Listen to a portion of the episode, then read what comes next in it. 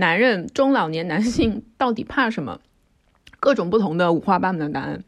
但里面最重要一条好像还是说怕丧失权威，以及让身边的人觉得自己无能。看医生就是表现了一他身体有问题，就是无能；第二他看医生就是他完全处于一个病人的一个地位，被支配的地位。所以我觉得这是是最好的表征。所以我才看到那个世卫组织的一个调查报告，就说为什么觉得女性的寿命比男性更长。就是因为男性不爱看医生，且不擅长看医生。是的，是的，其实这是一个非常严重的问题。他们寿命短，可能就是像你刚刚说的，一个是他们社会的医疗资源的确是有不平等的，再一个对于男性气概的这种粗鲁，或者是呃大大咧咧，或者是不要在意自己的感受，就把这些变成男性气质很粗犷、很野性那一面之后，他们更会羞于或者耻于。去过度在意自己的身体，过度在意自己的感受了。但是坦白讲，你看我们身边的男同性恋做医美、做体检也都很勤啊。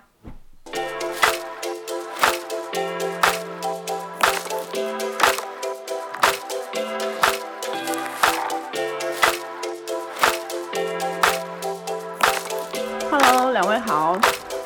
我是周周，我我回来了。你终于回来了，嗯，经过了两个礼拜漫长的海岛游，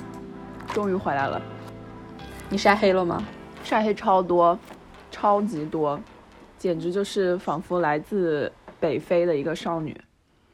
我给你们看了那个照片，就是 我的手手背跟那个手掌完全就是像两个不同的人一样了。而且现在是我第一次人生中出现了，因为晒黑晒到脱皮，头皮都脱了。但是在你不在的期间，我们播客还是发生了一些变化吧？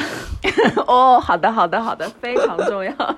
一定要提一下。就是在我们 River 同学的努力下，我们终于上了首页，上了小宇宙的首页。然后最近的，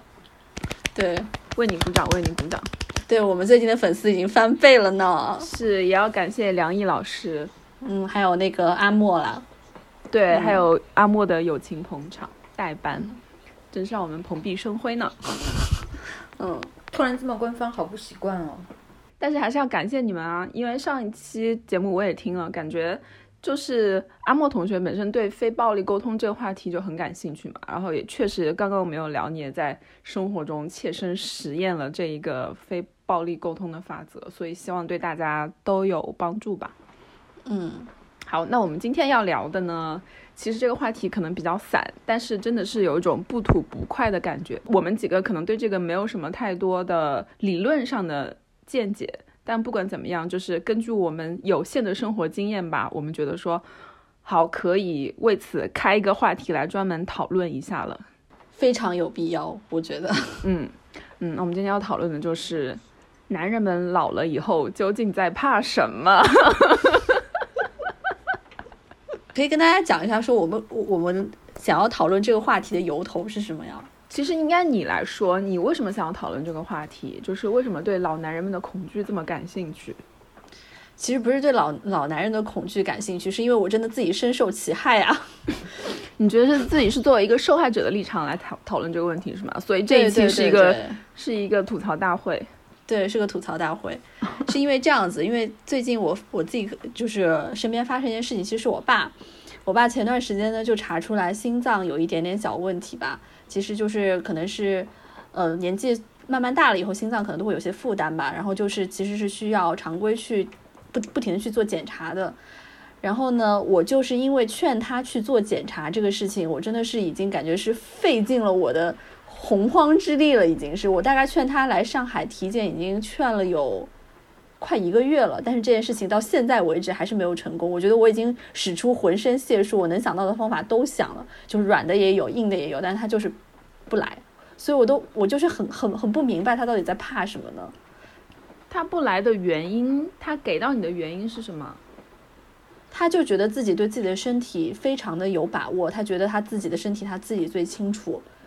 嗯，但是你跟我说的是你爸爸本身就已经有一些症状了，是吧？就是也并不是像他自己所说的那种真的一点病都没有。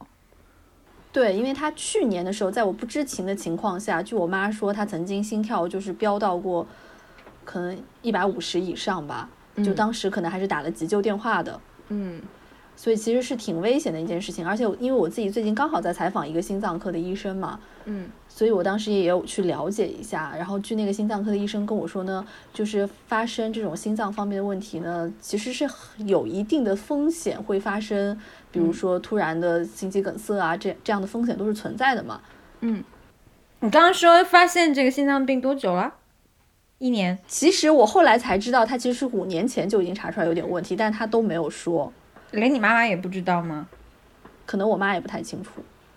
好吧，天呐，跟我爸当年一模一样哎。说出你的故事。呃，我应该就是小范围的朋友是知道，我爸现在已经是酒精成瘾患者的中晚期了，就是肝功能基本上已经丧失了。但是在我知道他可能酒精成瘾已经导致肝硬化的那一段时间，我也是一直在劝他，你要去医院，你要去医院。他也是一直把他的体检报告藏着不给我和我妈看的。然后后来终于有一次。呃，我是因为一个什么机会强制他要去，好像我说你要去旅游，好哦，对对，我说要给他办护照，就骗他说你要必须有这个体检，我才可以给你办护照。然后果不其然，当时已经是肝硬化的，呃，重度肝硬化了。然后他也是拿到那个结果之后才，嗯，真的面如死灰的。但是，但其实，在他那之前，他完全就是一直在回避我的这个施压。然后他也一直不认为自己身体有任何的问题，但是知道这个结果之后，他其实精神上和心理上都有一点垮掉。表现出来的是什么呢？喝更多酒。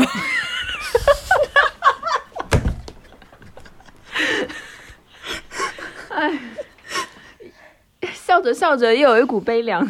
就是我最近，我听我妈也是跟我转述我爸身上发生的故事，我也是整个笑疯。就我爸前阵子也嗯有一个小病痛，就落枕了，然后他脖子就没法动，然后就落枕了好几天。我妈带他去看医生，然后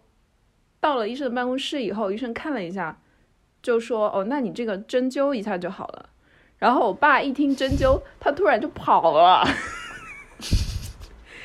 你是说拔腿就跑吗？真的，literally。拔腿离开了医生的办公室，就离开了那个医院，剩下我妈坐在那个办公室跟医生面面相觑。其实阿莫说的那个，我真的非常感同身受。就是他们一方面其实是非常怕这件事情的，对啊，但一方面呢，其实又完全的，我不知道他们是不是把不当回事拿来作为自己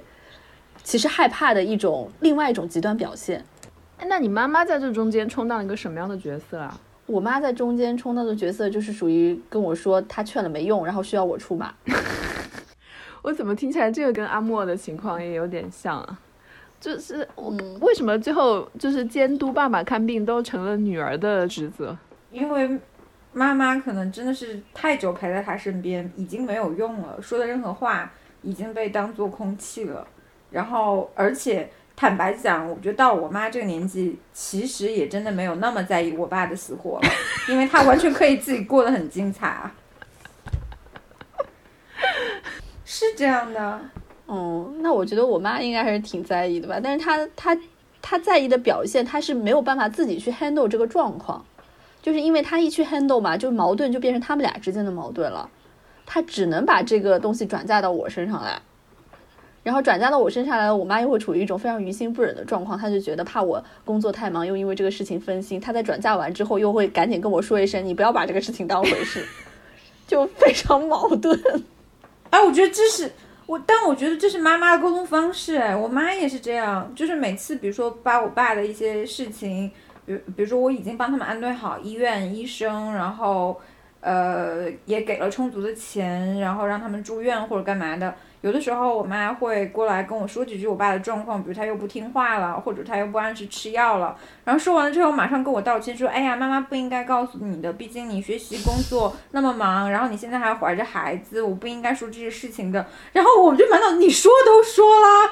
对呀。我一方面我有我自己很有这个压力，然后我跟你说了之后，但是我身上又背负了另外一个告诉你之后的负疚感，所以我必须要再把这个负疚感给扔出去。对，然后就变成了我们变成所有的海绵吸收所有的东西。天呐，我觉得是是你们两个太有责任心了吧？太好了，做女儿做的太好了。之前我妈有跟我说过，就是打小报告，就报告说我爸怎么怎么怎么各种不好的生活习惯，主要是抽烟嘛，然后就说咳嗽很厉害什么什么的，从来没去看过医生。他就跟我说这个事情，然后就让我劝一下我爸。我就直接跟我妈说，我说你是他老婆哎，你都劝你劝都没用，我劝有什么用？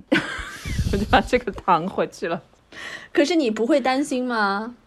我担心啊，但是我觉得说那是他的身体，他的健康，他要自己做主呀，是这个道理。但是你情感上很难去做一个切割嘛。是，但是我总觉得说，你作为他老婆，你难道不能去劝劝他吗？为什么要反而到我这里来说？我又不是离他最近的人哦。总之，我就没有揽下这个责任。嗯，那我觉得我是不行的，我是一定会去劝的。我是会觉得说，我离家时间比较久，其实我能做的事情是很少的。那如果说他能来上海来，然后如果是因为我，比如说是我去帮他找了医生，我去帮他找了医院，我自己真的因为这件事情付出了一些就是努力的话，我自己内心会觉得安心一些。不然如果他真的就是身体上出了什么问题，我自己如果因为我没有出力，或者我在完全未知的情况下错过了我自己能出力的机会的话，那那最后我的遗憾会非常大嘛。呃，我心里没有你这么高尚。我当时就是觉得，因为他从各种表现，就是已经有很多明显的酒精成瘾患者的症状了。我只是在想，如果他拖得越久，后面可能会越难控制，以及我要付出的金钱和精力就会更多。所以我以以为通过这种方式，可以，比如说让他及早的控制病情，及早的戒酒，及早的治疗。可能后面的生存质量还有对我经历的牵涉就会少一点，结果嗯一切都没有，就是他喝的越凶之后，病情发作的越厉害，然后呃躯体和心理还有精神的状况都非常的糟糕，然后我反而因为这个事情可以说又反复将他在几个医院之间出入，其实。我后面到到后面就有一种，呃，看被我说中了吧，这种 这种心态了。对，嗯，我知道阿莫虽然嘴巴上这样说，但是在这整个过程中，其实你是非常出了很多的力的，就是在各个医院辗转，在各个在两个城市之间一直跑来跑去，也花了很多的心思。就是你没有发现，就我们三个人虽然各有各的情况，就是跟父亲之间，但是一旦父亲出了问题，反正那个。最终买单啊，或者是负责任的人，总是家里的女性，要不就是妈妈，要不就是女儿。嗯，那不然还能有谁呢？就觉得很奇怪啊，就为什么一直是这样子？就从小到大好像看的都是这样，就是就算家里有小孩出了问题，比如说你想想，你小时候生病了，带你去看医生的是不是妈妈居多？那我应该是我爸也挺多的。那我家肯定是我妈居多啊，因为嗯。我觉得在我爸身上体现出来的这这一点就特别可笑，就比如小的时候对我缺乏陪伴，然后呃他他的工作也可能真的是呃有应酬或者干嘛，然后到最后形成酒精中毒的这样的症状，他呃会有一次我去医院看他的时候，他就是一想表示对我的感谢，就是啊我给他提供了还不错的就医环境或者怎么样，但是他又会强调说。哎呀，当年要不是为了你和你妈，我就是怎么会喝这么多酒，怎么会落到今天？然后我就，全他妈的，就就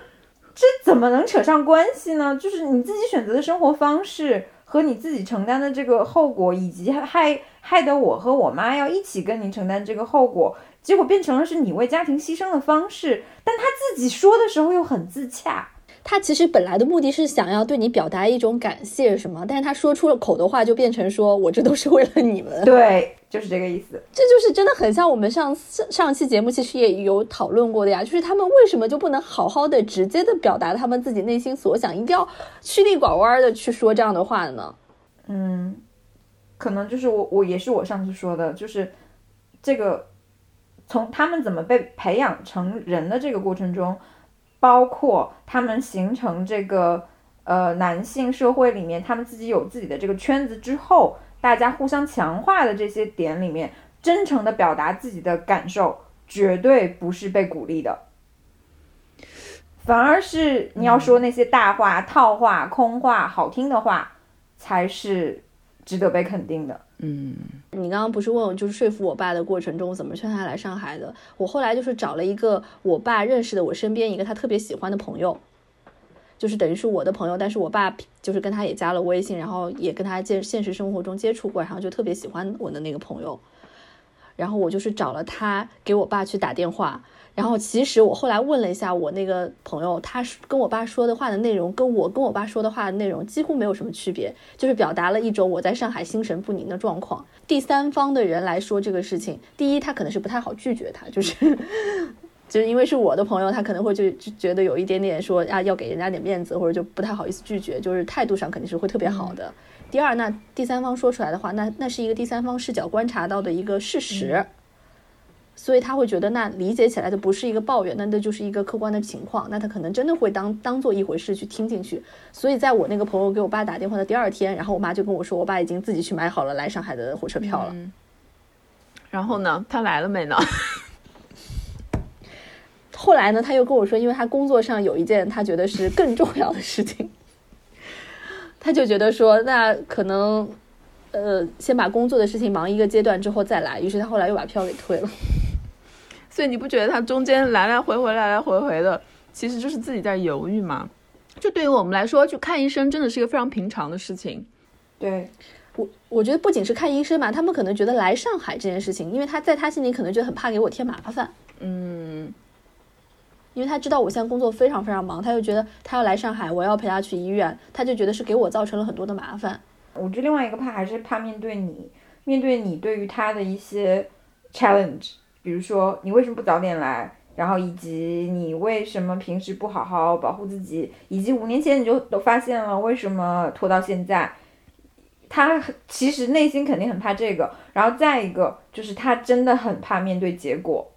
就只要我不检查这个结果，可能就是好的。但是我检查出来，那它一定有百分之五十是坏的。嗯，是的，是的。阿莫，你爸爸现在还是有这种恐惧吗？就是现在结果已经确定了以后，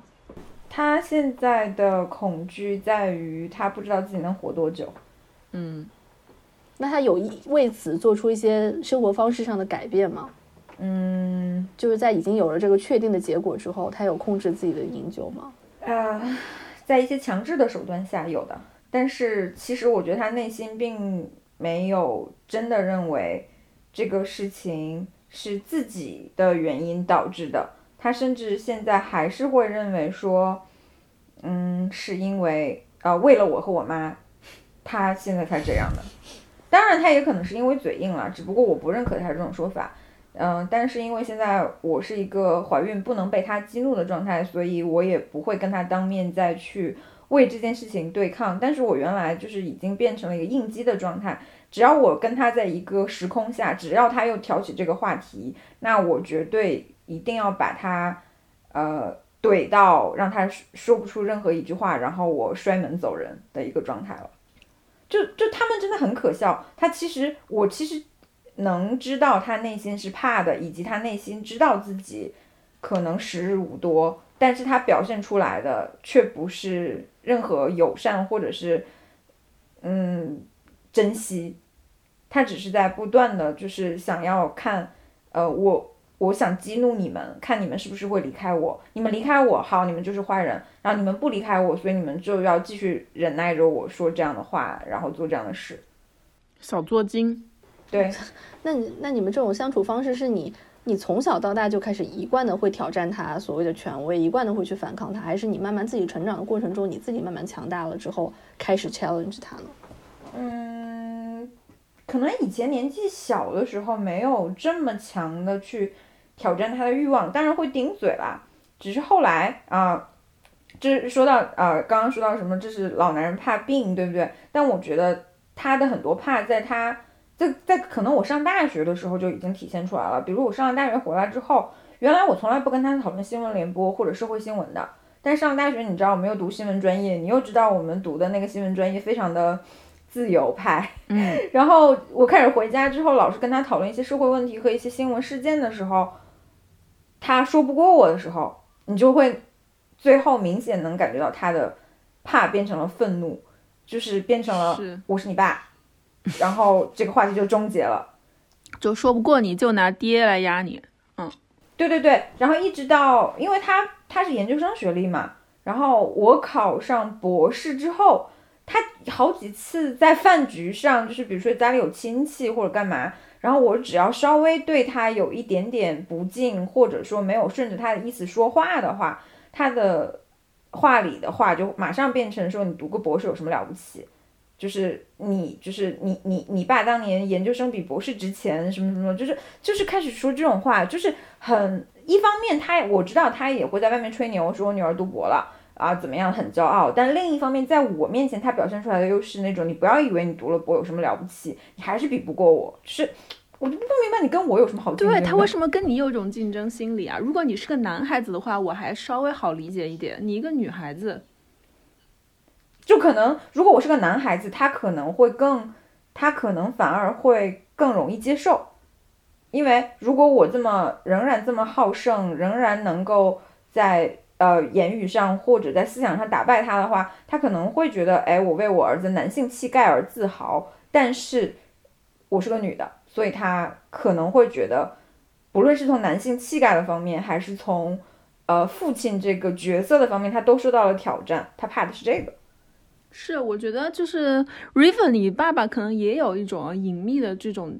嗯，不能说担忧吧，可能稍微的恐惧，就是觉得说他如果到了上海，其实上海是你的地盘，然后那个医生也是你去联系的，其实对于他来说，一个中年中老年男性来说，他没有一点自己的自主权，他其实就是任你摆布啦。我觉得这种处境对于他们来说其实是很难过的，就让人很让他们会觉得很不适应，很不舒服。特别是进到医院那个环境，你从一进去开始，你就是被护士领着走，然后护士是女的嘛，然后那个医生也是你找的嘛，反正就是他是没有任何的权威，没有任何的发言权的。嗯，这个我倒真的从来没有想过，我只是想到过说，就是我有的时候会觉得，我爸每次来上海上海的时候，他会特别的提一件事情，就比如说，他说，哎呀，小时候来上海都是我带着你，我带着你去玩或者怎么样的。现在都是倒过来了，都是要你去给我安排事情，你带我玩了。但我我以为他说这个事情是为我骄傲啊，但是我从来没有想说去从权力的维度去考考虑这个，就是性别上这个权力维度和那个角色上权力维度的颠倒，跟性别也有关，跟那个年龄也有关，对吧？就是从你们家庭里面内部的这种权力权力关系吧，这是一种。慢慢的在发生反转，就包括像呃阿莫他们家的，他跟他父亲之间的这种互动，我觉得他爸爸一直在说这种小作精一样的话，其实就是还是在那边想抓住一点最后的自尊，想展示给大家看，我其实并不是一个毫无用处的人，我在这个家里还是一家之主的感觉。是是是，所以你这样讲起来，我突然想到，好像是有个调查是说，男男性跟女性一样，都是从退休。但是男性的这个心理落差和不能适应退休后的生活的比例是远远高于女性的。呃，对我，我父亲就是我刚刚说我爸那个呃查出来肝硬化之后，然后又开始猛烈的酗酒，就是在退休之后。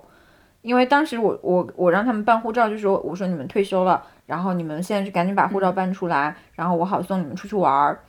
然后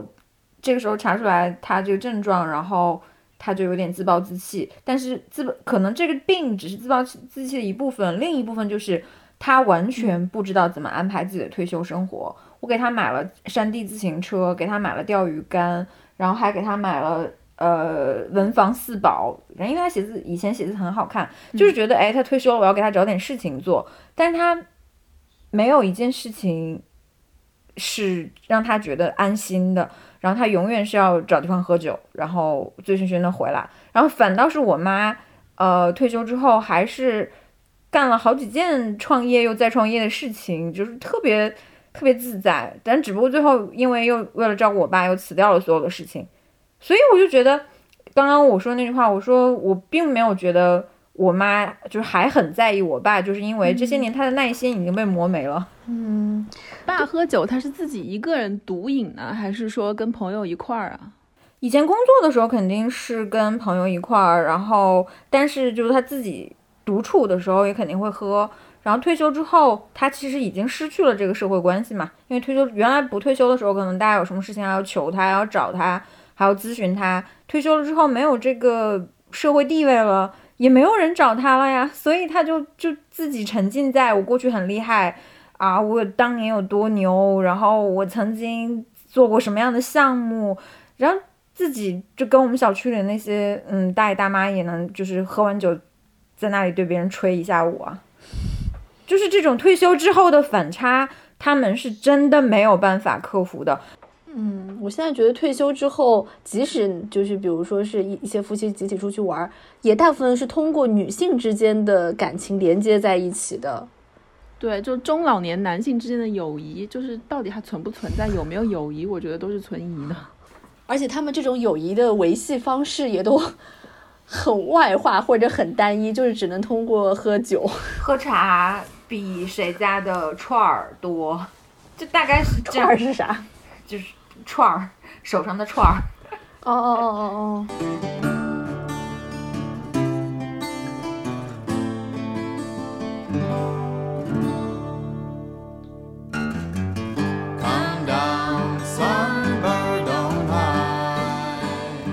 我觉得我爸年纪大了之后，我妈也会一直在那边跟我抱怨，然后包括一直在我爸面前抱怨说他年纪越大越固执啊，他年纪越大性格整个都发生变化，是不是因为他的疾病导致他性格都变化了之类之类之类的？我觉得这个古怪不是说病呃病或者退休导致的，而是他们对自己的这个。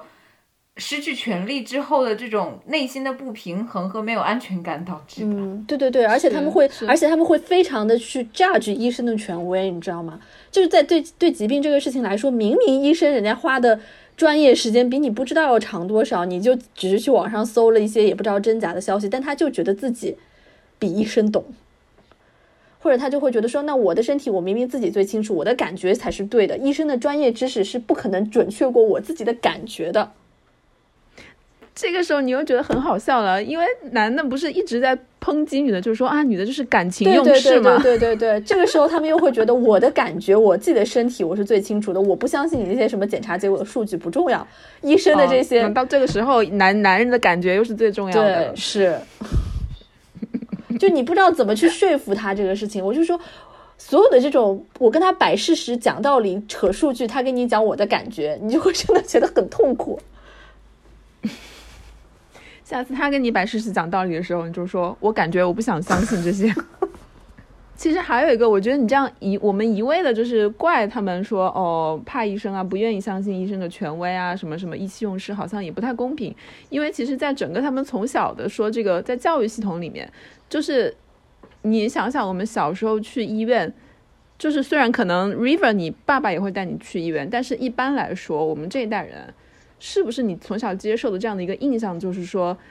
关注家里人的健康永远都是妈妈的职责？嗯，是的，好像妈妈会更关注卫生啊、健康啊这方面的知识。对，就是你会觉得说这是天然的一个女性的职责，天然当然打引号了。就包括我们，就连我们进入青春期哦，就是我看到一个调查，就是说，在同相同的年龄的青少年男孩跟女孩中间，女孩也更容易获得这些跟身体、精神健康方面有关的信息，就包括各种杂志啊，甚至是教科书上的这些信息，都是要比给男性的给到的更多。男性他们之间是不是从来不会讨论这方面的东西啊？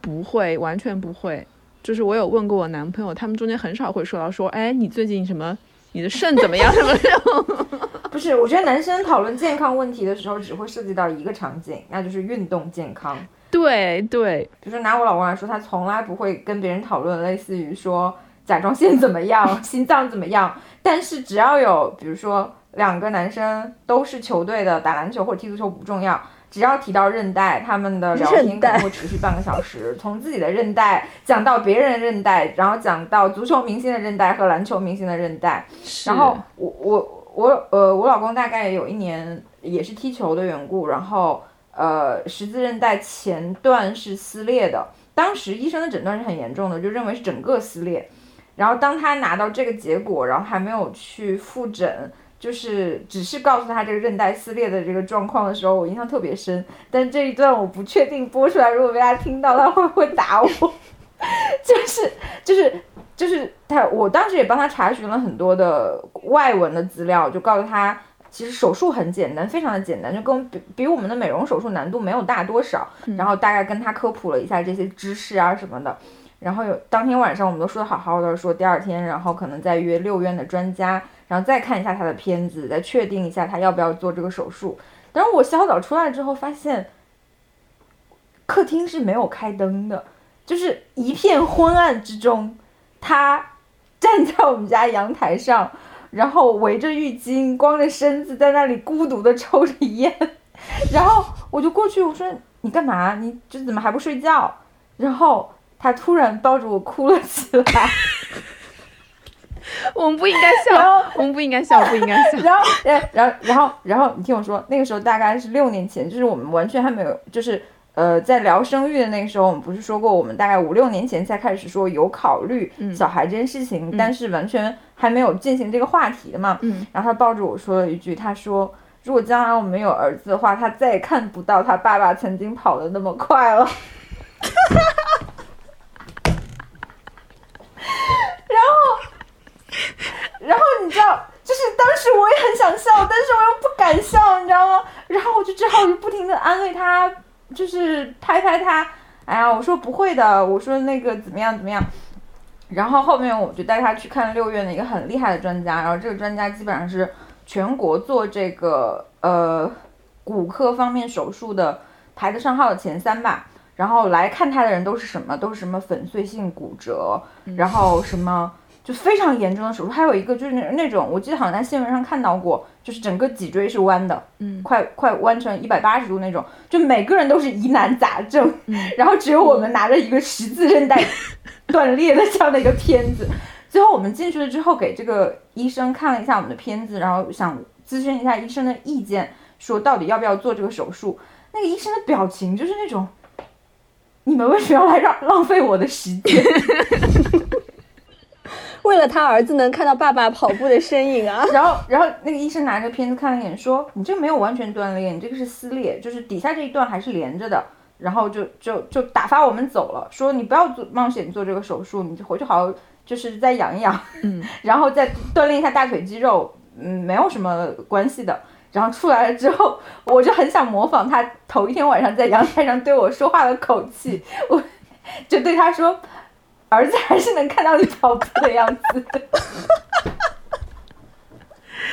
嗯，这期话题绝对不能让你老公听到。然后，然后，然后现在，现在我不是知道自己怀的是个儿子了吗？然后我那天就把这个事情跟他复述了一遍。他居然不承认，他说：“你瞎编的吧？我怎么可能？绝对不是我！你是不是觉得我记性不好，老编出这样的事情来骗我？所以你看，他不仅怕自己失去让自己儿子看到自己跑步能力的这种日子，他更害怕我把这种事情告诉他儿子。是因为他毕竟在你的故事的版本里面，他是淌下了眼泪，这一点是非常让男人觉得恐惧的吧？”我跟你讲，刚刚阿莫讲的这个故事换成我男朋友，完全都成立，就是他会做的事情。我有个问题是，是你的老公跟你男朋友是会经常去做，嗯，不经常吧，就是会去做常规的身体检查的人吗？年检？不会。对啊，这就是我的点。他会哦，他会是因为单位强制的。嗯，那他如果比如说做完年检以后，医生总之会给一些建议啊，就是说建议再是深入检查，他会去做深入检查吗？嗯，会。哦，因为也是到了年纪，就是他三十，可能三十五岁之前，就是体检报告一直都是各项指标正常，各项指标正常，然后突然间到三十五岁，然后可能多了一项，然后三十六岁又多了一项，其实对于他们自己来说，也也是还蛮紧张的。也是怕的，嗯，那可能这代年轻人就是确实是，就是至少跟 River 的爸爸那一代就还是有差别的，对，意识可能还是会不一样吧，嗯，因为我问到这个是因为我男朋友他们公司没有强制检查，但是他们这个都是在就德国的保险制度非常发达嘛，这个就是你去做常规的体检，其实都是算在保险里面的，因为我每个月的保险费交的非常高，就是他完全是可以去做常规检查，但是他已经工作十几二十年了。他一次都没去做过，一次都没去做过。我也是最近才知道，但他是一个每周会去三次健身房做 CrossFit 的人。那你有问他为什么吗？他说我感觉很好。就是他是会对着镜子照自己的肌肉，你知道，就是欣赏自己的小腿、大腿肌肉跟肱二头肌的那种人。但是他一次都没有去做过年检，我就觉得这很讽刺啊。嗯，我就说，那你你肌肉长那么好有什么用啊？万一你的肾有个什么问题呢？万一你的心脏有个什么问题呢？然后他就会回我，就说，但是我现在觉得很好啊。我感觉很好。对对对，我就说好，这个时候你的感觉又有用了。我最近不是刚好又采访了一个泌尿科的医生嘛，嗯，他那天跟我说这件事情也是的，因为他说泌尿科通常会被人理解为是男科，是，对，然后人家就每次就去看泌尿科，有一堆就是很没有科学依据的猜想，就会觉得说啊，那你是不是肾不好，或者是怎么样的？嗯所以很多男性他即使在自己可能感觉到有一些问题的时候，他不愿意来看。嗯然后所以说他接触到的很多病人呢，都是因为被这种疾病被污名化之后，他自己内心会有一种社会压力在，嗯，所以导致他们的病情反而被耽误的很厉害。就是来看他的可能就已经都很严重了。这个其实对男性也是很不公平。就是其实我们随处是可以见妇科，甚至还有妇科医院，对吧？有专门的给女性的医院。但是其实很少看到这种，嗯，那种什么阿波罗男科医院就那种就不说了。就是相比起来，对女性的医疗资源来说，其实对男性的医疗资源是完全的不公平、不平等的。就是我们平时我在这边想找一个妇科诊所，其实很容易，就随便 Google 上一搜，家里附近都有很多可以看到，但是就没有这样的专门的男科诊所。而且我有看到一些资料，就是说平均下来，就是每个医生啊，他给到男病人跟女病人的时间都是不一样的。就同一个医生，他给男病人的诊断的时间，平均起来比给一个女病人的时间要少，要少到百分之二十九的时间。那是不是因为男病人自己对自己的病情叙述也不太清楚啊？也有可能，就像我爸一样，看到医生直接就说 好了，不跑掉。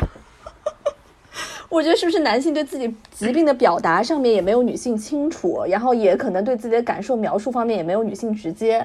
所以导致医生也无从下手、啊。对，而且他们不会主动去询问说，那我该干嘛？我接下来要注意什么？就是相比起女性的病人来说，男性的病人更少去主动的向医生询问建议或者是意见。所以我才看到那个世卫组织的一个调查报告，就说为什么觉得女性的寿命比男性更长，就是因为男性不爱看医生，且不擅长看医生。是的，是的，其实这是一个非常严重的问题。对，而且还有个原因也是像你刚刚讲的是，女性其实会更关注这种卫生啊、健康方面的知识，但男性他好像对这方面的了解就没有女性那么多。对啊，就前两天我见了一个保险经纪人，然后他过来给我推销他的产品嘛，然后当时、呃，这也说到刚刚说一个家庭的医呃健康决策基本上是妈妈在做，或者是女儿在做嘛。然后我发现保险这个问题也是一样的，我身边几乎所有的当了妈妈或者成了家的女性，都是在盘算给自己的家人所有的从父母一辈到小孩一辈到自己配偶这边去配置保险的，基本上都是家里的女性在做类似的决策。是，然后当时那个保险经纪人在跟我说，呃，某些保险一定要买啊，因为保险这个事情就跟命一样啊，你不买的最容易出事情，买了的反倒不容易出事情，怎么样怎么样？然后我就打断他说，你这个不是命啊，因为有钱买保险的人，他更有钱和有时间在健康还有营养方面付出时间和努力啊，反而是那些。对保险不 care 的人，可能就本身是很粗心，生活方式或者他的健康知识本来就就没有那么呃储备的没有那么丰富，所以他才会容易生病啊。那男性其实也是一样的，他们寿命短，可能就是像你刚刚说的，一个是他们社会的医疗资源的确又是有不平等的，再一个对于男性气概的这种粗鲁，或者是呃大大咧咧，或者是不要在意自己的感受。就把这些变成男性气质很粗犷、很野性那一面之后，他们更会羞于或者耻于去过度在意自己的身体，过度在意自己的感受了。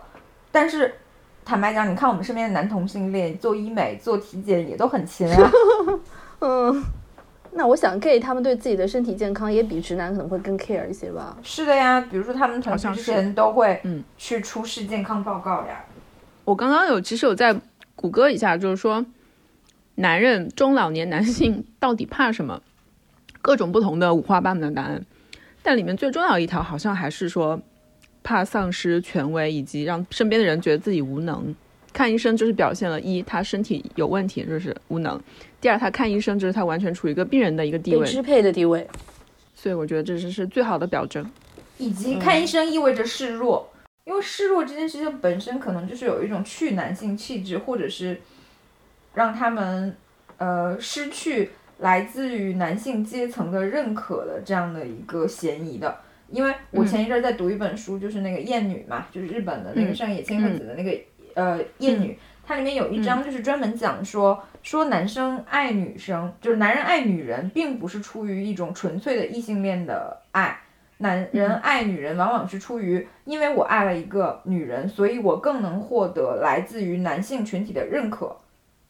然后你用这个动机再去理解男性之间很多互相强化的行为的时候，你就会理解的更顺畅了。比如说，嗯，酒桌上，哎，我都喝了，你喝不喝？就是这种来自于男人之间的互相强化的诱惑力，远远大于他作为一个异性恋的这种性诱惑力。你刚刚说到示弱示弱这个，我特别最近有个非常细微的观察，我觉得很有意思。我之前也跟 River 分享了，这是我跟我男朋友就度假嘛，然后我们去学冲浪，然后冲浪它其实是一个专业技术度还蛮高的一项运动，就是你必须要非常认真的听教练讲解啊。然后那天我就观察发现，就是我们几个人一起在听教练说的时候，有几个男的，有几个女的，我们就围在教练的旁边。当教练在跟我们说的时候，所有的男性。都是两种姿势，要不就是双手抱胸，很 defensive，要不然呢就是把两手插在腰后面，就是像领导就是指点江山一样的，就这两种姿势。然后其他的女的呢，就都坐在地上听，就是这样坐着，因为坐着比较，我自己当时也是坐着，就比较舒服，就这样仰视着教练，我就觉得很能说明问题，你不觉得吗？就是他们好像有一个在。需要在一个小范，哪怕是一个小范围的群体，也也是需要自己是处于那个权威地位的。是，他没有办法接受自己是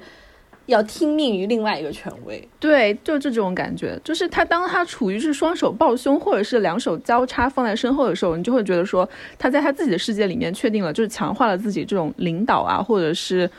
霸主的身份，就是他，他没办法就完全的放松，在一个教练那在我们那个团体里面，就是他其实是当时的指导者嘛，他是权威者嘛，就是他这样的身份，因为教练也是个男的，就会觉得说这样专业者的身份，其实是让在场的男性潜意识里面觉得不舒服了。特别是我观察到，呃，我要吐槽一下我的男朋友，整个过程里面听那个教练说，都会觉得说，就是我感觉他的手都不知道往哪放，你知道吗？然后后来，特别是我又提出了一些问题，我觉得我没太听懂，我就问教练是不是这样，是不是这样。然后我男朋友就主动来给我解释，就表现出一副他很理解、很专业。但其实我们俩都是零基础，他就跟我解释说啊，怎么怎么怎么怎么怎么样。我就听了一下，我觉得说，嗯，是真的是这样吗？然后我跑去跟教练又是 confirm 了一下，教练就说哦，不是这样的。这你说的这个我也很有感触，因为我之前也跟我男朋友一起去学滑雪，非常非常像。就是我当时也是找了一个男性教练来教我，然后我就说问我男朋友你要不要跟我一起学，他就断然的拒绝了我，他就宁愿自己在手机上看视频，就宁愿去跟视频去一点点学，然后学完了之后他会觉得他比我厉害，然后他还会反过来去 judge 我的教练，觉得我教练这不行那不行，但人家是一个从小在东北长大，从小就滑雪长大的人。那我就觉得那个 man's planning 现在不是有一个翻译了吗？我觉得翻译的很好啊。难言之隐，男生的难，上瘾的瘾。你们说到这个，我就想到最近特别流行那个杨笠嘛，啊，他不是有一个段子，他就说男性每个人都是自自己就觉得自己是世界的主角嘛，你们每个人的意见都很重要，就男性为什么那么普通却都那么自信的有一个这样的一个段子嘛，嗯，然后昨天吧，好像就是之前那个楚英，你们记得吗？就《奇葩说》里面的那个人，是，他就他就出来就完全的。就是他所表现出来的一系列，就恰好又证明了杨笠的观点。是，我觉得真的是你何苦这样去表现自己呢？真是说哪就打哪。我就觉得，我看到网上有个人的评论就很有意思，他就说杨笠他好像是从另外一个时空先穿越而来，先对着空气打了一枪，然后就看着那些人一个一个中弹。对，说她是从未来回来的女人。对对对对对，就是男性真的是会抓住一切机会，真的是一切机会来指点你。就是他们的意见真的很重要。我前几天就是也是给我的领导，我是出于好心给他带了一杯咖啡，嗯，然后他就是喝了一口我的咖啡，说太甜了，你知道吗？在以前的英国，糖是只有贵族才有的。然后就开始开始批判我说，现在你这种就是什么暴发户心理啊，什么什么之类的。我是我只是出于好心给你带了一杯咖啡而已，他就一定要跟我开始普及欧洲贵族当年糖的历史，你知道吗？你那一刻是不是很想把咖啡往他脸上泼？说真的，是的，是的，是的，是的，我真的非常想干这件事情。真的是我去过的所有的游泳池，几乎所有的游泳池，只要我是一个人去游泳的，老是有男的要过来纠正我的泳姿。我后来因此去纹了个身。我觉得，如果说是不是我露出纹身，他们就不敢惹大哥的女人了。然后果然就是大概有了这个纹身之后，就是。呃，在我右边的人基本上不会来纠正我的泳姿了，但是在我左边的人往往还会有。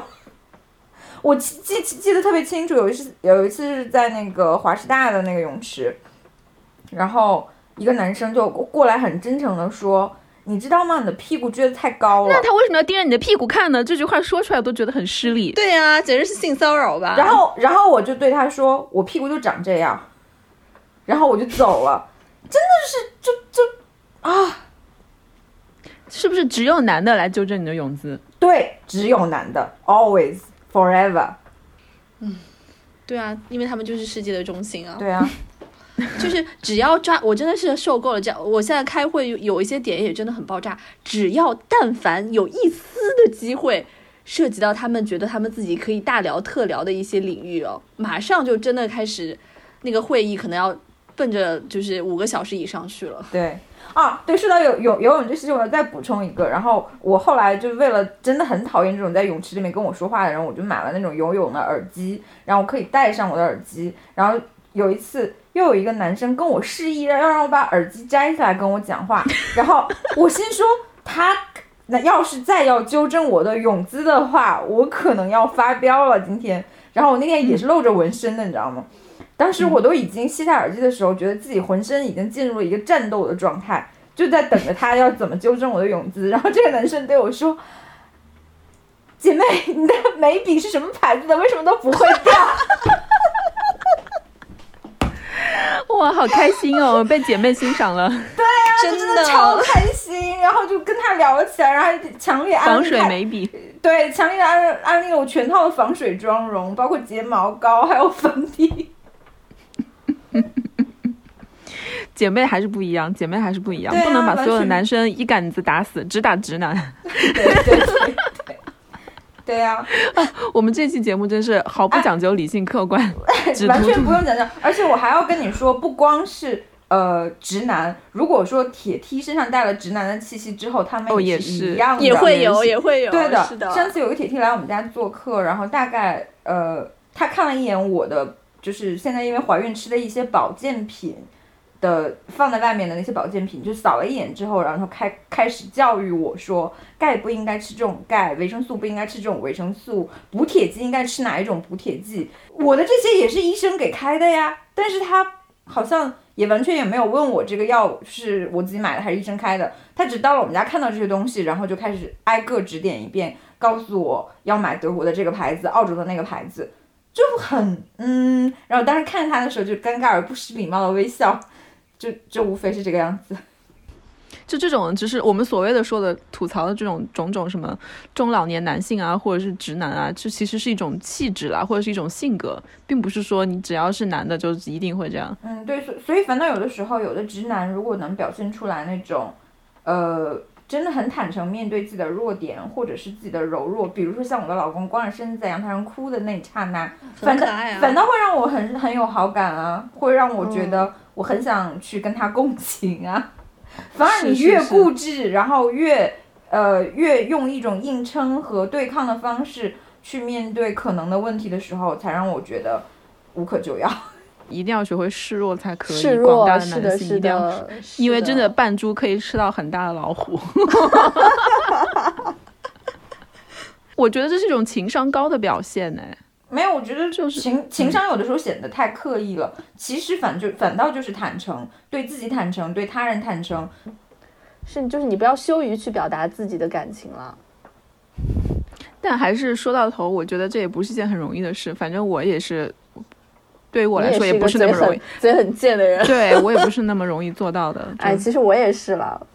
嗯，但至少我们还在学。嗯，对啊，就说说到跟看病，然后我觉得跟看呃，包括到看心理咨询师也是一样的。我觉得我三十岁以后，我的性格变掉了很多，跟看咨询师是有关系的。我原来也是很嘴硬的一个人，然后中间也是因为我父亲的关系，还有我老公的关系，还有因为我跟我公司的关系，然后我也看了中间断断续续看了三到四个咨询师吧。从他们身上，我觉得最大的财富就是一个是要坦诚面对自己的感受，然后另外一个就是注意对方的需要，而不是对方的情绪。当你就是意识到这两点之后，你就会发现有一些赞美的话，或者是有一些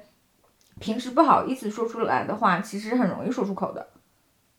当你习惯了之后，一开始我是会假装自己是别人啦，就一直一开始就会当做你今天这是一个舞台剧练习，因为我大学是剧社的，然后我就想说今天当做一个舞台剧练习，然后练着你会发现你你你说出这句话的时候，其实并没有那么费力。比如说现在我老公给我做饭或者干嘛，我就会非常浮夸的语气和表情去夸他给我做饭。是这个说到夫妻之间、两性之间，还是需要一些虚伪的成分的，这个我承认。还是要演点戏。对啊、对有的有的，一定是要演戏的。我是对于广大男性同胞，你也可以不妨的装作示弱一下，表达自己的担心啊、恐惧啊。我说我好怕怕，我觉得我自己是非常吃这一招的。嗯，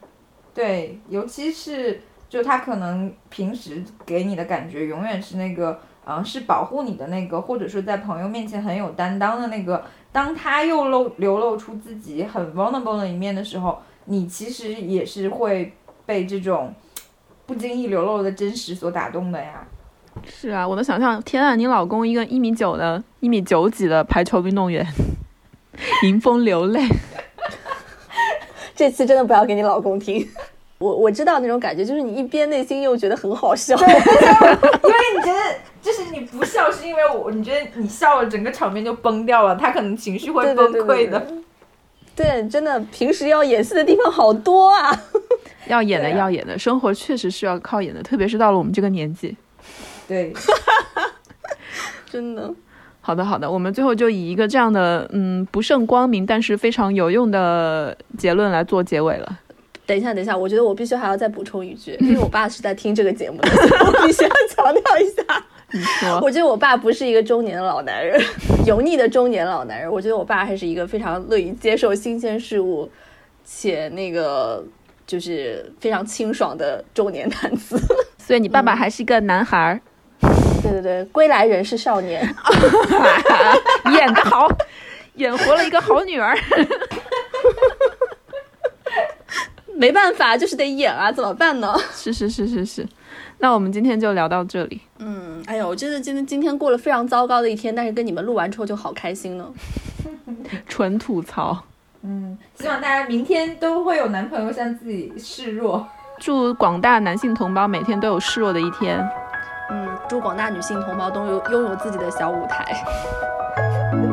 那我们先这样了，好，拜好拜拜拜拜